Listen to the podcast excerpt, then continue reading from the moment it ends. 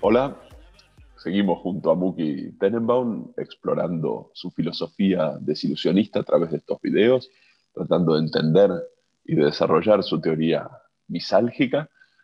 Y estamos trabajando ahora no tanto en la definición abstracta del concepto como en una mirada filosófica, por supuesto, pero de cierto modo sobre la actualidad, sobre lo que va ocurriendo. Estamos ya promediando diciembre del 2020, como desde que empezamos, atravesados por la pandemia de COVID-19. Y vamos a prestarle atención hoy a algunas noticias que tienen que ver con algo que no es totalmente nuevo, pero que sí se ha acelerado en medio de la pandemia y que hace al desplazamiento de trabajadores humanos, pero de trabajadores humanos muy calificados de ciertas áreas, de ciertas tareas en las que cada vez más compite esa fuerza de trabajo con una sustitución maquínica, con una sustitución computacional, tecnológica, y qué consecuencias tiene esto desde un punto de vista no técnico, no económico, sino también filosófico y existencial. Así que nos vamos a asomar a esta situación hoy. Como se trata siempre de la noticia de la semana, vamos a hablar de una noticia que tiene que ver con una sobre un- un- un- un- una cantidad demasiado grande para el mercado de gente con títulos. Eh, pero antes de eso, eh, me gustaría explicar que algo que hemos explicado y que hay, recomiendo ver el video sobre las clases, la, la- la- nueva teoría de clases que el desilusionismo propone. Nosotros sabemos que, los, el, que el tema de la, idea de las clases sociales eh, existe y existe en Oriente y existe en Occidente, lo tenemos en las castas en la India, y tenemos dos, no muy modernos, pero más modernos este, teóricos, uno es Marx y el otro es Weber, eh, que cada uno de ellos vio las clases sociales eh, según distintos parámetros. Marx, eh, en líneas muy generales, la veía según su condición económica, sus, sus accesos, su- su- sus posibilidades económicas, y, y Weber decía no, tenía que ver con el poder que, tiene, que tiene una persona y no tanto su dinero. Pero lo que acá vamos a hablar es algo totalmente distinto, porque según nuestra mirada desilusionista, las clases sociales, eh, la, gente conforma una, una clase social porque tiene sufrimientos en común con el resto de esa clase. Cuando digo sufrimientos en común, quiere decir que, por ejemplo, para dar un ejemplo, incluso económicamente, si una persona que es de la clase baja o, o, eh, tiene problemas o sufrimientos que tienen que ver si va a poder pagar el alquiler el mes que viene o, o si va a tener trabajo eh, y, y- y quizás comprarle zapatos a los niños, si, si puede comprarle zapatos a los niños. eh, y una persona de clase media, bueno, tiene problemas distintos como pagar la, la hipoteca y este, seguir progresando en el lugar de trabajo y quizás comprarle a, a los chicos un, nuevo juguete o eh, dependiendo de la casa el último juguete. Yo estoy contando muy, lo, hago muy, eh, ¿cómo diría? Eh, este, muy, simple, ¿no? Muy, no- pa- para no, no, no entrar en, el, en los detalles, pero básicamente es eso. Ahora, el hecho que la gente tenga el mismo tipo de, de- de sufrimientos que pertenecen a la clase, eh, implica también que el sonambulismo de ellos es parecido. La forma, los tiempos de cómo sonambulan, como, básicamente pasan casi toda la vida, son en general bastante parecidos.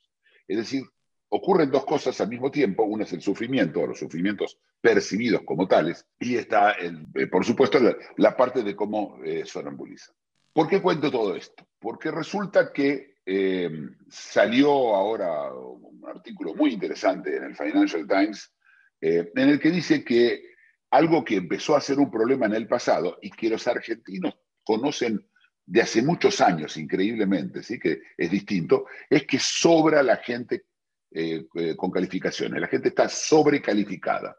hay demasiados gente con un MBA, hay demasiados abogados, especialmente el, artículo menciona a los abogados. Recuerdo todo el mundo que es, mi, profesión original, ¿sí? la, de abogado. Eh, y ya en mi época, ¿eh? eh, donde yo trabajaba en Israel, había ya demasiados abogados. Ya se notaba que había demasiados abogados. Por supuesto, eso no impedía que la gente siguiera estudiando abogacía y había, por cada lugar en la facultad de Derecho, había 20 candidatos. Así era lo, difícil que era. En Argentina esto se vivió, se vivió por las crisis. arquitectos y psicólogos manejando taxis, ¿te acordás, Florencia? esto, esto se vivió y entonces para, para los argentinos no es una gran novedad, pero a nivel del mundo occidental, Estados Unidos y Europa, esto es una novedad y se crea una nueva clase, lentamente, social, eh, que tiene, que lo que tiene en común eh, es el sufrimiento de no poder, eh, como digamos, amortizar ese dinero y ese esfuerzo tenemos un grupo de personas de, la palabra es frustrados. Y sobre la mm. frustración después vamos a hablar, pero Florencio, me interesaría saber qué opinas del, mm. de la visión que estoy, que estoy mostrando. No, no, eh, a partir de, yo también leí el artículo, vos me lo mandaste, y me quedó algo también dando vueltas en la cabeza que me parece es interesante que hace a esta discusión filosófica, que es que son sufrimientos de un tipo con el que es difícil empatizar. Son sufrimientos de un tipo, cuando vos mencionás el sufrimiento de las clases más relegadas, que dudan acerca de si pueden pagar la comida, el alojamiento, la ropa, es fácil sentir empatía allí. Empatizar con alguien que a pesar de sus posgrados en las grandes universidades americanas, no tiene el tipo de trabajo al cual aspiraba, cuando de todas maneras está sano, está bien alimentado. Acá hay una dificultad que me parece que hace también a la diferencia entre clases desde el punto de vista que vos traes, que es la diferencia de clases considerando sufrimientos. Estos son sufrimientos con los que en general nos va a costar más identificarnos, ¿no?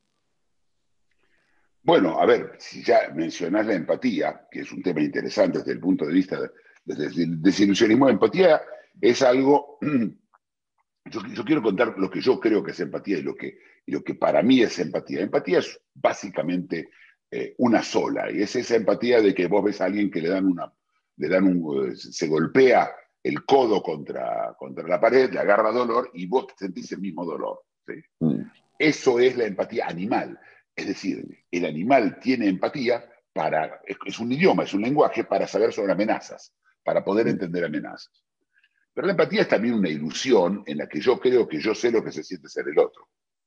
En la empatía, yo creo que yo sé, en el caso del, golpe en el codo, bastante sé, pero de ahí en más, ya, lo, he dicho varias veces, uno no sabe lo que se siente ser el otro, ni va a saber lo que siente ser el otro, y la empatía es hasta engañosa.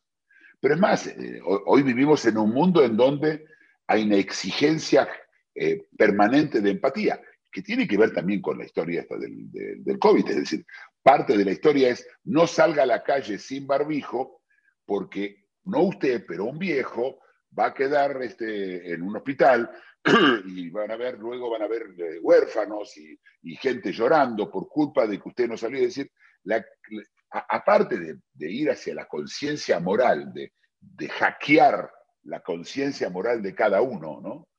meterse en mm. el relato, como hemos contado también, eh, eh, sobre el cual también tenemos un video, meterse en el relato de alguien para hurgar y para que esa persona haga lo que yo necesito que haga, que es se ponga el barbijo cuando sale a la calle o cuando entra a un lugar cerrado, o cuando habla con una persona, con otra persona, el tema de la empatía es, es un paso más y es, un, y es, falso, porque no hay, como digo, no, no hay tal cosa. Ahora llegamos, pero para tener empatía, por lo menos para tener empatía, lo otro se te tiene que parecer. Si una persona, si una mujer me dice, me duele mucho cuando tengo la menstruación, cuando me llega la menstruación, y, yo, yo no, tengo, no, no, no tengo cómo empatizar eso. No, no, no hay empatía posible. Hay consideración, hay simpatía, pero empatía no hay. Mm. Eh, y esto, si lo llevas, vuelvo a lo que vos dijiste, o una persona que tiene, que está ganando bien, que tiene una buena posición económica y que no llegó a, este, a ser eh, CEO de una gran compañía, o este abogado que no pudo este, eh, comprarse eh, el, eh, la, la cuota o pagar la cuota del country club, es difícil sentir empatía porque no le pasa a uno. Eh, por, eso dije lo de, por eso dije lo de la clase, es decir, esa clase social es muy especial, pero estoy seguro que otra persona que, tiene, que también tiene un MBA y sí puede entenderlo, al otro pero, está dentro de la clase. En general, entre las clases no hay empatía, no hay empatía posible, porque no te pasa. Y te digo, no, eso no quiere decir que uno tenga simpatía, eso no quiere decir que uno tenga, que uno no tenga este, eh, eh, una conciencia, que uno sienta, pero la verdad es que sentir, empatía es un sentimiento, no, se puede licitar. La exigencia de la gente de sentir empatía es una exigencia como decirme, quiero que no duermas de noche, no, sé, quiero que, que dejes de respirar. Es, decir, es, es, algo que te ocurre, la empatía no, no, se, no, no, no, no se ejercita, no es un... Eh, no, no, no, es uno no, no, tiene empatía para correr maratones, es decir, no, no, no, la empatía te pasa. No, no, ¿Te parece, Florencio? Bien, te traigo, me parece súper saldado el tema en cuanto a empatía. No, pero te traigo de vuelta a lo que planteabas al principio, que es, me parece que conecta con esto que vos decías de la empatía, la más alta, la más sofisticada como ilusión, y es, en última instancia, ¿en qué consiste esta frustración? ¿En qué consiste este sufrimiento que padece esta clase que estaba preparada o que se había preparado para más de lo que realmente está haciendo? ¿Y hasta qué punto no es un sufrimiento que está completo aquí, en, en, en esas mentes que esperaban más y recibieron menos? Eh, eh, la, para, para, para, la palabra frustración que trajiste me parece por ahí, desde ese lado, que tenemos que agarrarlo. Sí, pero antes te voy a decir, todos los sufrimientos pasan aquí. Mm. Obviamente, ¿sí? Lo que pasa es que unos los consideramos objetivos, ese que se golpeó, ¿sí? Mm. este que perdió un hijo, se considera objetivo, hay otros que son totalmente subjetivos que le pasan, pero ninguno tiene más valor que el otro. ¿eh? Tiene, puede, puede, mirá, puede necesitar simpatía uno más que otro, mm. pero la verdad que mm. si le pasa acá, le pasa acá, y, lo, y, la frustración de la que vos hablas, que este es, este es, eh, ¿qué es una frustración? Básicamente yo esperaba algo y no ocurrió. Eso es una frustración. No, no, es nosotros, te recuerdo, nosotros, aparte de nuestra parte animal, la parte, la parte, la parte digamos, supraanimal o, o paraanimal, para no, para no ponerlo más arriba, esa parte nos permite anticipar, nosotros anticipamos cosas. Y el ejercicio de anticipación debería llevar a, más que todo a una, a, a, una duda de que algo va a ocurrir o no va a ocurrir. Es decir, eh, yo no hablo de comprar un billete de lotería, pero incluso que vos te compras un televisor y que vos lo enchufes y ande. Pues a veces no anda. ¿sí? Eh, eh, y eso, por supuesto, es frustrante, ¿no? Pero vos pensá acá la frustración que se va creando con esta gente. Esta gente sonambuleó, puso el, la, la, la, brújula, allá, al norte. Voy a ser eh, abogado para luego este, tener mi lugar en el country club y que todo el mundo me llame doctor y no sé, lo que él imaginaba. Y entonces, esa persona pone el, el, piloto automático, que es el sonambuleo, y sonambulear, hace todo, pero tiene que sacrificarse, porque tiene que sufrir. Él hace, acá tenemos la matriz del sacrificio en funcionamiento. Yo prefiero sufrir ahora para luego tener algo. Pero es una apuesta. Y el sonambuleo no se vive como una apuesta, se vive como un camino derecho. Cuando vino la pandemia, la sorpresa fue doble, Florencio. Por supuesto que podía venir una pandemia, todo el mundo podía saber que podríamos llegar a tener una... Después habíamos leído sobre pandemias, pero la sorpresa fue porque nosotros estábamos sonambuleando y vieron un día y nos desenchufaron. ¡Eh! No, nos quedamos ahí y no sabíamos qué hacer. El, el, el, el, golpe de la sorpresa nos sacó a todos del sonambulismo, a todos de golpe. Y después cada uno trató de buscar, y son, bueno, hemos hablado del tema muchas veces. Estas personas les pasó eso. Es decir, para ellos fue una pandemia. ¿eh? Tuvieron una pandemia personal y no alguien cuando, y no pasó. Y no pasó porque desde el punto de vista numérico no iba a pasar. Mm. Si vos te sentás a preguntar cuántas personas están estudiando abogacía y cuál es la proyección de tener, eh, ser socio en un gran estudio de abogados, ¿cuántas personas llegan? Mm. Pero cada uno de ellos creía que estaba pautado. Y, y, y vos decís, bueno, ahora tendrían que haber aprendido. Es decir, ahora tendrían que estar vacíos los cursos mm. de MBA y las, la Facultad de Derecho. Tengo malas noticias, no están. están todos todavía. Pero esto es simplemente un gusto de lo que se viene, porque lo que se viene es la robotización y la, y la inteligencia artificial. Los abogados van a dejar de mm. ser irrelevantes. Yo te doy un ejemplo. Hace ya tres años que todas eh, las multas por tráfico en New York, en vez de tomar un abogado, hay un AI que lo hace. Vos vas, pues, le das y el AI hace todo el proceso de, pelear, de pelear tu multa y termina con los resultados. Es decir, nunca hay un abogado metido en toda esta historia. Ni hablar, en una época la gente hacía las cosas solo, ¿sí? bueno, haga, eh, mm. prepare su, su, su, su testamento solo. Eso, eso no iba a ningún lado, por supuesto, no en el mundo que veíamos. Pero esto sí. Y la robótica va a cambiar a los albañiles, es decir, por supuesto la gente no dice, ay, qué lindo, voy a ser albañil y voy a ser... No, no, no, hay una carrera detrás de esto. Es decir, cuanto más alto querés llegar, ¿sí? por supuesto más vulnerable es tu camino. No, pero vos estás sonamuleando. Vos ya pusiste el, pusiste el piloto automático y viajás. Y cuando llegás... Tengo una pregunta en relación a otras ilusiones sobre las que ya has hablado en este canal, pero me parece que aquí hay muchas que son interdependientes, ¿no? Porque la ilusión de ese futuro cierto y garantizado es lo que me parece describís bien, es lo que se frustra justamente, es lo que se sufre, está atada a otras ilusiones. la ilusión de un Estado que da marco a todo ese proceso, la ilusión de una universidad, que en parte existe para prometer esos caminos y esas llegadas, la ilusión por ahí más sutil de una familia que está detrás del que cursa la carrera de derecho y busca el MBA. Parece que acá hay una trama donde este sonambuleo individual se sincroniza con muchos otros en ilusiones cada vez más grandes, cada vez más amplias, ¿no? Sí, y además absolutamente, pero además se agrega esto, que estamos viviendo en un mundo que trata de igualizar las cosas. Mm. Y en ese sistema de igualización uno se confunde y uno cree que va a haber todo para todos. ¿Sí?